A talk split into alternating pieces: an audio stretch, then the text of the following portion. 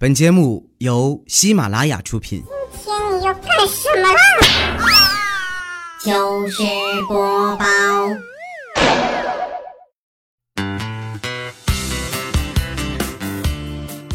嗨，现场的朋友们，大家好，这里是喜马拉雅糗事播报周日特别晚，我是你们的好朋友哈利波特大家期。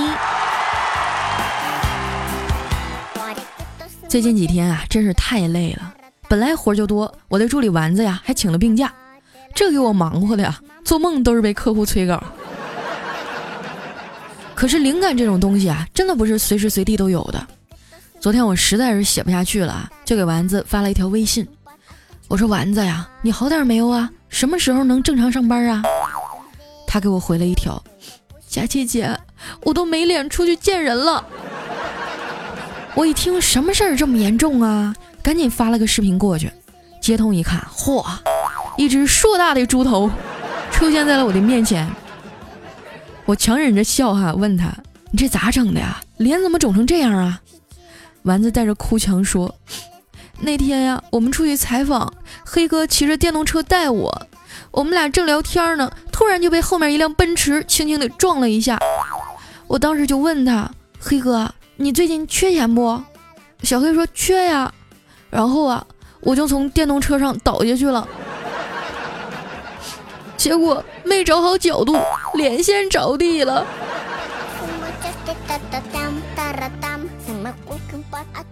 哎，你说当初招她进来的时候啊，我觉得小姑娘挺机灵的呀。我还记得面试那天啊，她的简历做的特别好看，上面还有创业经历。我就问她：“你学生时代就开始创业了，能给我讲讲吗？”她说：“啊。”我在我们宿舍门前啊支了一个煎饼摊儿。嚯，你还有这手艺啊？我听说啊，卖煎饼可老挣钱了。后来呢？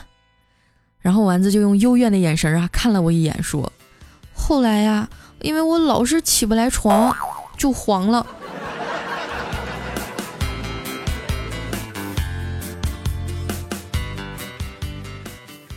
我跟丸子聊了大半宿，最后都给我整失眠了。一大早五点多钟啊，我就起来了，洗漱一下呢，去楼下的包子铺吃早餐。这早上人多哈，都是拼桌的。我的对面呢，就坐了一对母女。那小孩啊，一直盯着我看，说：“姐姐，你长得真好看。” 哎呦，这小嘴甜的哈，我还没来得及夸他呢，他又说：“但是你以后有了宝宝啊，就会变得和我妈一样，又胖又丑了。”当时我看他妈脸都气得绿了，孩子，你自求多福吧。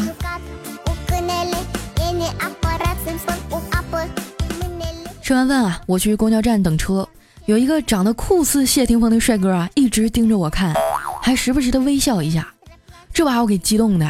你要知道，我青少年时期的偶像就是谢霆锋。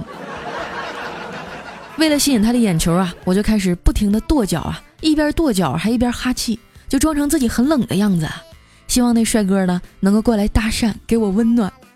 可是我正美呢，旁边一大妈突然拍拍我的肩膀说：“姑娘啊，你都在这坨狗屎上面踩半天了。”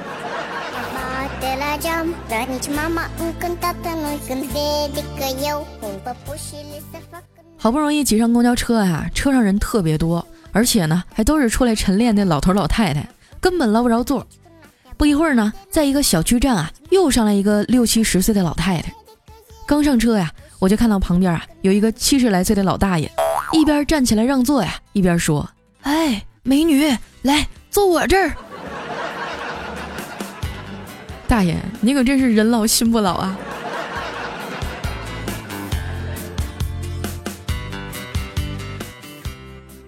路上有点堵车啊，等我到单位的时候都快迟到了。我赶紧往楼上跑，这时候呢，在门口啊，被一个做问卷调查的给我拦住了。他说啊，请我帮他填一张表格。我说对不起啊，我有事儿。我以为这样就可以走了，他应该也不会再舔个脸跟上来，对不对？但是我万万没想到啊，他丢下来一句刺痛我心灵的话。他说：“嗨，你能有什么事儿啊？”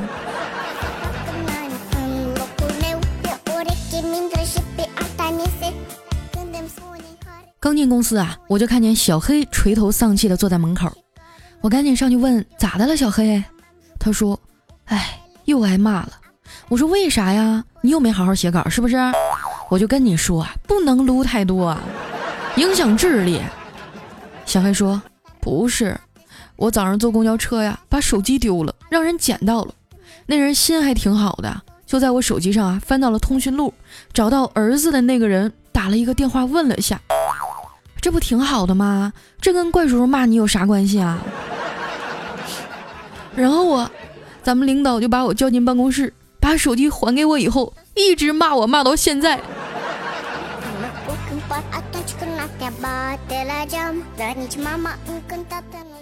看着小黑那倒霉样啊，我就安慰他说：“要不我陪你出去躲躲吧，等领导消气了再回来。”小黑觉得有道理啊，就站起身来。可能是因为坐着时间太久了啊，腿有点麻，走路都一瘸一拐的了。下楼梯的时候呢，正好有个小哥啊迎面走上来。也不知道小黑怎么的了，突然就扑通一声，单膝跪倒在这哥们儿面前，哎，这哥们儿呆了一秒钟啊，直接捂脸来了一句：“人家，人家已经有喜欢的男生了。”说完啊，就小跑着离开了。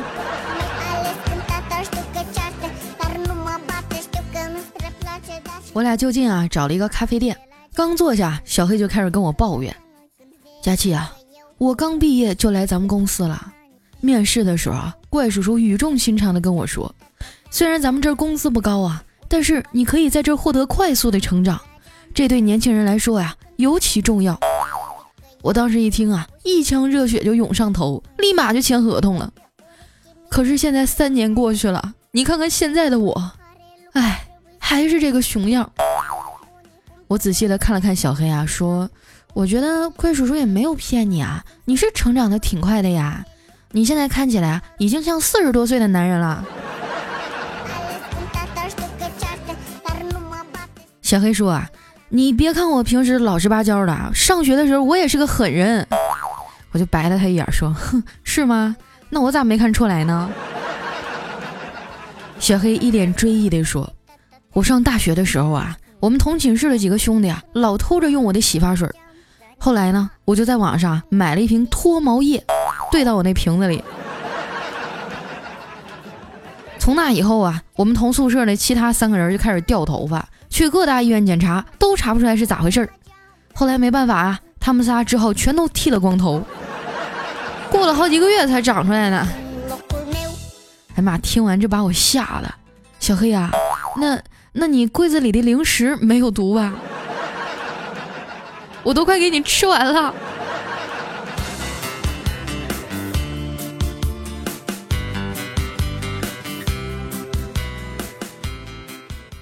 我们俩从咖啡馆出来哈，看到那个广场前面呢正在做活动，好像啊还邀请了一个明星，台下围了一帮人啊，一阵的欢呼雀跃。我们俩也挤进去看热闹。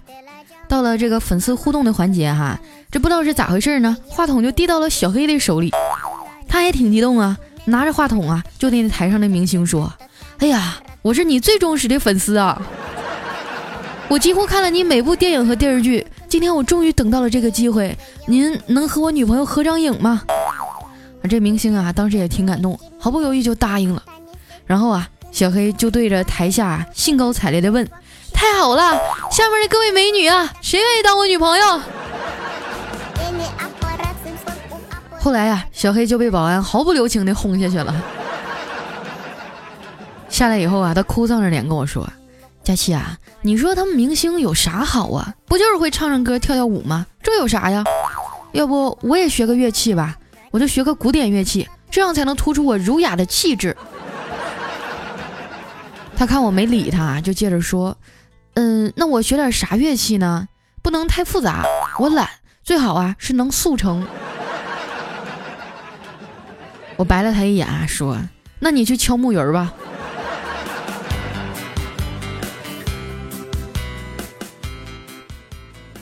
眼瞅就要到中午了，老这么在外面躲着也不是回事啊。后来我说：“小黑啊，要不你买点礼物，咱去怪叔叔家给他赔个罪吧？你老这么躲着他也不是回事啊。”这小黑呀看了看表，说：“好吧，反正啊也不知道中午去哪儿吃饭呢。”于是我们俩去水果店啊。拎了点水果，然后就去怪叔叔家了。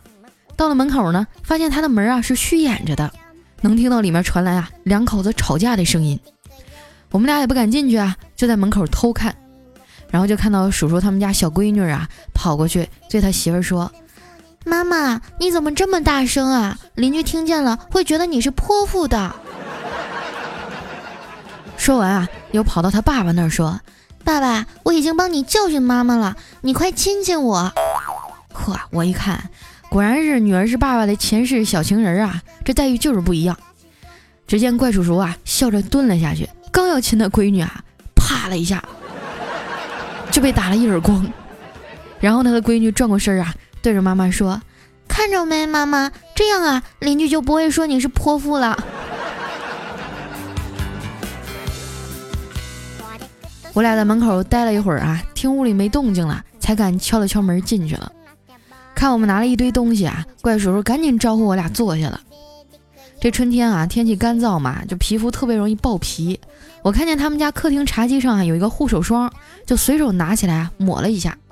这小黑看到啊，说：“你给我也抹点儿。”说完啊，就把他的爪子伸过来了。我看着他那毛茸茸的手啊，说：“就你这手，你还用护手霜啊？你应该用护发素。”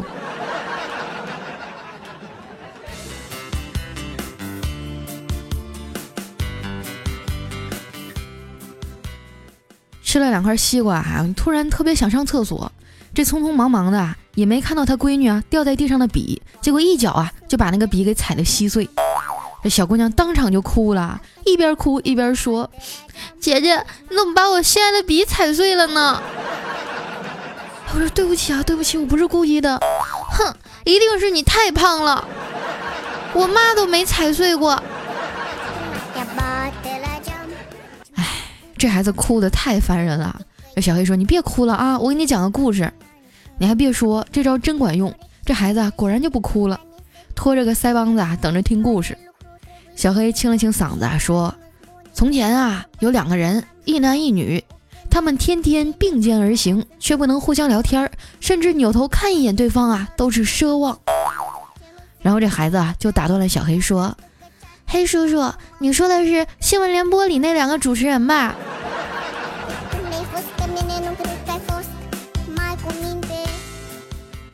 后来啊，嫂子留我们俩吃午饭，但是他这个厨艺啊，实在是不敢恭维啊。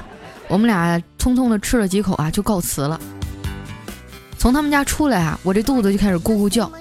小黑看我陪了他大半天啊，也挺辛苦的，就跟我说：“走去我家，我做酸辣粉给你吃。”哎还算他有良心啊！我就跟着他一路啊屁颠屁颠的回家了。小黑钻进厨房啊，不一会儿呢，这粉啊就煮好了。他说：“哎呦，家里没有醋了，我就放了俩辣椒。”我这一看啊，也没啥食欲，就说：“那没有酸还叫什么酸辣粉啊？”小黑说：“那咱俩绝交吧，你把你上个月管我借的五百块钱还给我。”我一听啊，你说不就一碗酸辣粉的事儿吗？你就这么点事儿，你就要跟我绝交啊？当时我心里就特别的难受，差一点就哭了。后来小黑赶紧问我，现在你是不是觉得有点心酸啊？我点了点头，心酸就对了。他赶紧把碗啊端到我跟前说：“那你赶紧的，就着这股酸劲儿吃了。”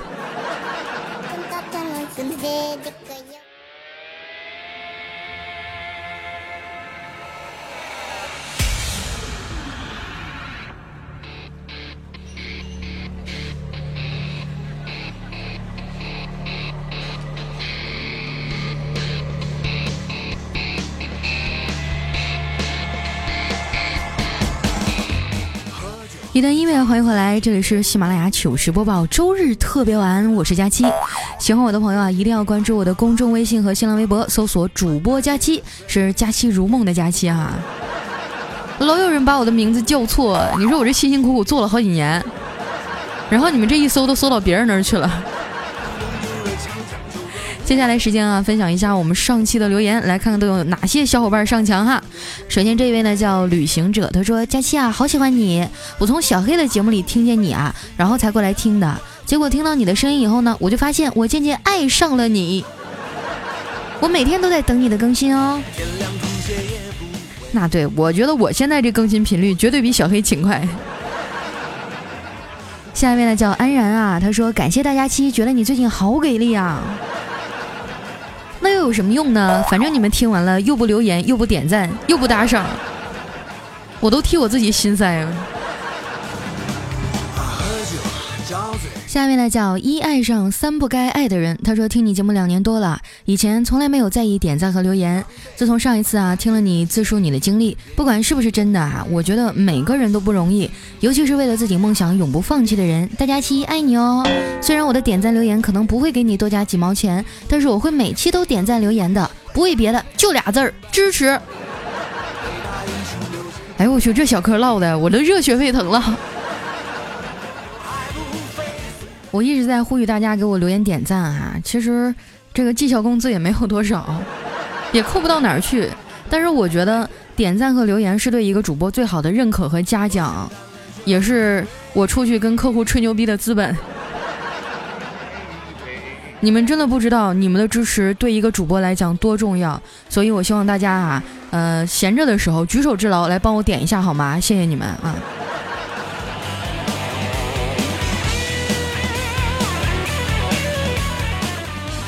下一位呢叫梦毁他心，他说花了大半个月啊，终于从第一期听到最新的一期，全听完了。大家期啊，你就看在我是用流量听完的份上读一下我呗。永远支持你，么么哒。败家孩子，哎呀。下一位呢叫会意何小姐，她说佳期啊，你是不是要离开我们了？更新的这么勤快，我的心好慌啊。你放心吧，哪怕我还有一个听众，我都继续死不要脸的在这播。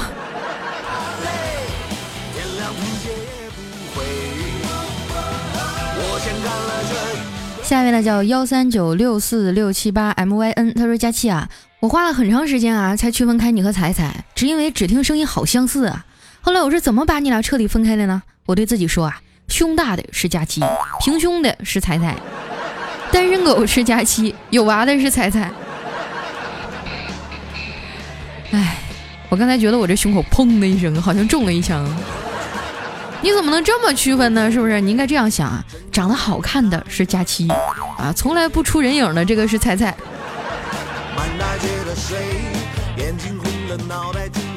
下面呢叫一寸丝，他说我来啦，虽然从来不读我，但是爱你如故哟。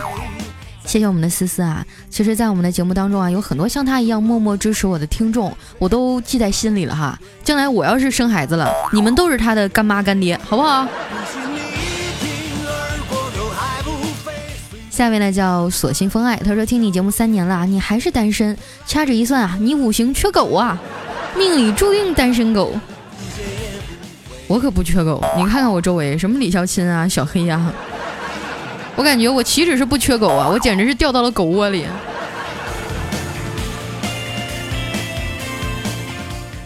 下一位呢叫王小小韩，他说我这儿不要彩礼啊，都是自由恋爱，结婚呢双方家里都出点钱。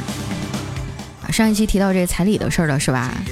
那我不就那么一说嘛？双方有条件的情况下，那就多出点儿，是吧？要是真的就是嘎嘎穷，但是我就相中这小伙子了，特别上进懂事儿，那就不要就不要呗，是不是？我相信只要这个人是对的，你爹妈绝对不会阻拦你的幸福，对不对？下一位呢叫叼着薯条等妹撩，他说小胖妞啊，你的礼金不应该是倒贴吗？谁说的呀？我还没有老到那种地步啊！再说我长得这么好看。下面呢叫小猫，他说喜马拉雅最佳员工颁给佳期。虽然你这个奖项没啥力度吧，但是我还是欣然接受了哈。希望我们的领导能听到大家的呼声。下一位呢叫追求道法自然，他说我们这儿的结婚彩礼是啊，一婚十万到十五万，二婚呢八万到十万，三婚六万左右，还要有房有车。随着彩礼的升高呢，离婚率同时也升高了。某些人呢就把婚姻啊当成了赚钱的游戏，一切向前看，太可怕了，连最基本的人性都没有了。我的天，你们二婚三婚还要收彩礼哈，长见识了，是哪儿啊？我打算过去转一转。下一位呢叫十九家的事业线，他说：佳期啊，你变了，勤快了，晚上还读鸡汤，你真是越来越棒了。真的，我一看你这名字，我就眼前一晕。你看啊，他叫十九加的事业线，那得多么深的一道沟啊！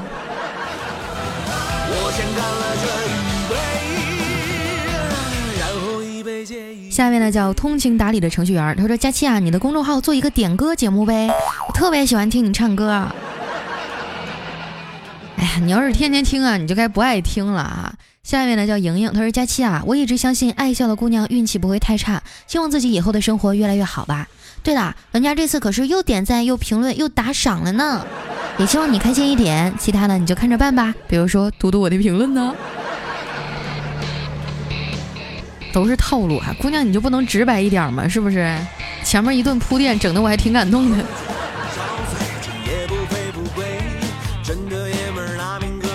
下面呢叫特爱佳期，他说前天啊和女朋友吵了两句，没想到昨天晚上啊女朋友居然给我弄了一桌子的好菜，韭菜鸡蛋爆炒牛鞭，都是补肾的呀。到了晚上我才知道她的大姨妈来了，搞得我一晚上没睡。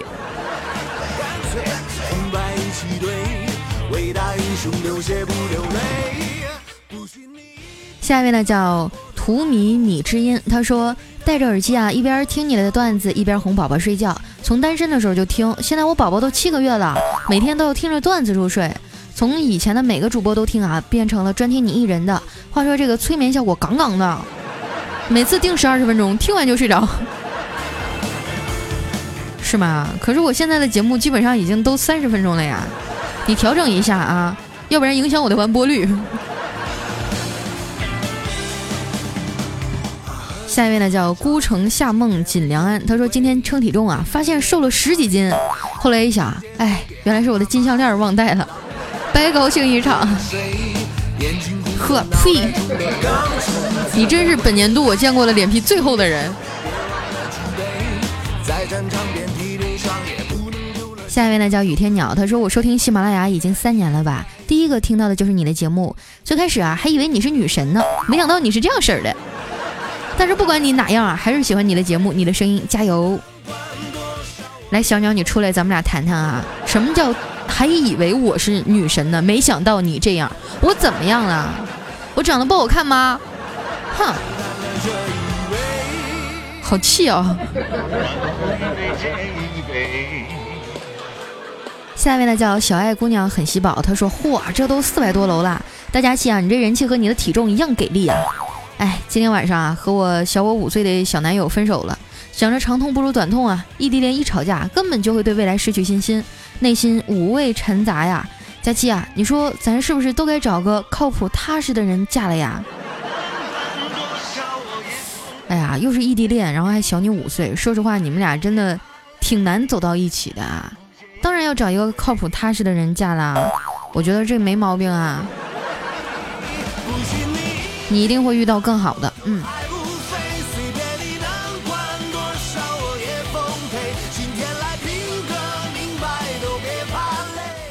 下一位呢叫凯子啊，他说佳琪姐啊，最近好烦啊。前段时间呢和我女朋友去我表姐家吃饭，回来以后呢，我发现啊她对我的态度明显不一样了。等等，他睡了以后啊，我翻他的手机才发现，他居然背着我啊和我表姐搞到一块儿了。你说我一个姑娘家的，我现在该怎么办呀？啊啊啊啊啊！好伤心啊！我操，你们这个三角恋怎么是三个姑娘啊？这个就有点阴阳失调了，我觉得。嗯嗯，这个问题交给观众吧。你们有什么看法来告诉他？我还真的是有点处于懵逼的状态。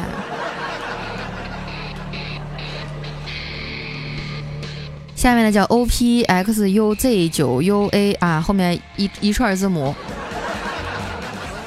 你们就不能改一下自己的初始名字吗？你说就你名字起成这样，哪个主播愿意念你啊？整不好就秃噜嘴了。他说：“佳期啊，你太火了吧？刚一个小时就盖了这么高的楼，但是你这次肯定还不会堵我，哼！你说你那名字跟那个绕口令似的，吃葡萄不吐葡萄皮儿，不吃葡萄倒吐葡萄皮儿。”下面呢叫周小妹啊，她说我谈了一个男朋友一年多了，我们俩异地恋，我们不喜欢异地恋。我离开了自己熟悉的城市啊，来到了有他的城市。可是我来到这里啊，他却有一个谈了两年的女朋友。哇！当我知道这个消息，自己都要崩溃了。我感觉自己真的好傻，居然相信了他。可是我离开了，心里特别难受，他却一个问候都没有。只有爱过，才会感觉到心痛吧。我操，就这种渣男，哎呦！突然觉得节目好像录不下去了，我一定要拿块砖头帮你报个仇。还好你及时发现，姑娘，马上回头，你还有的救啊！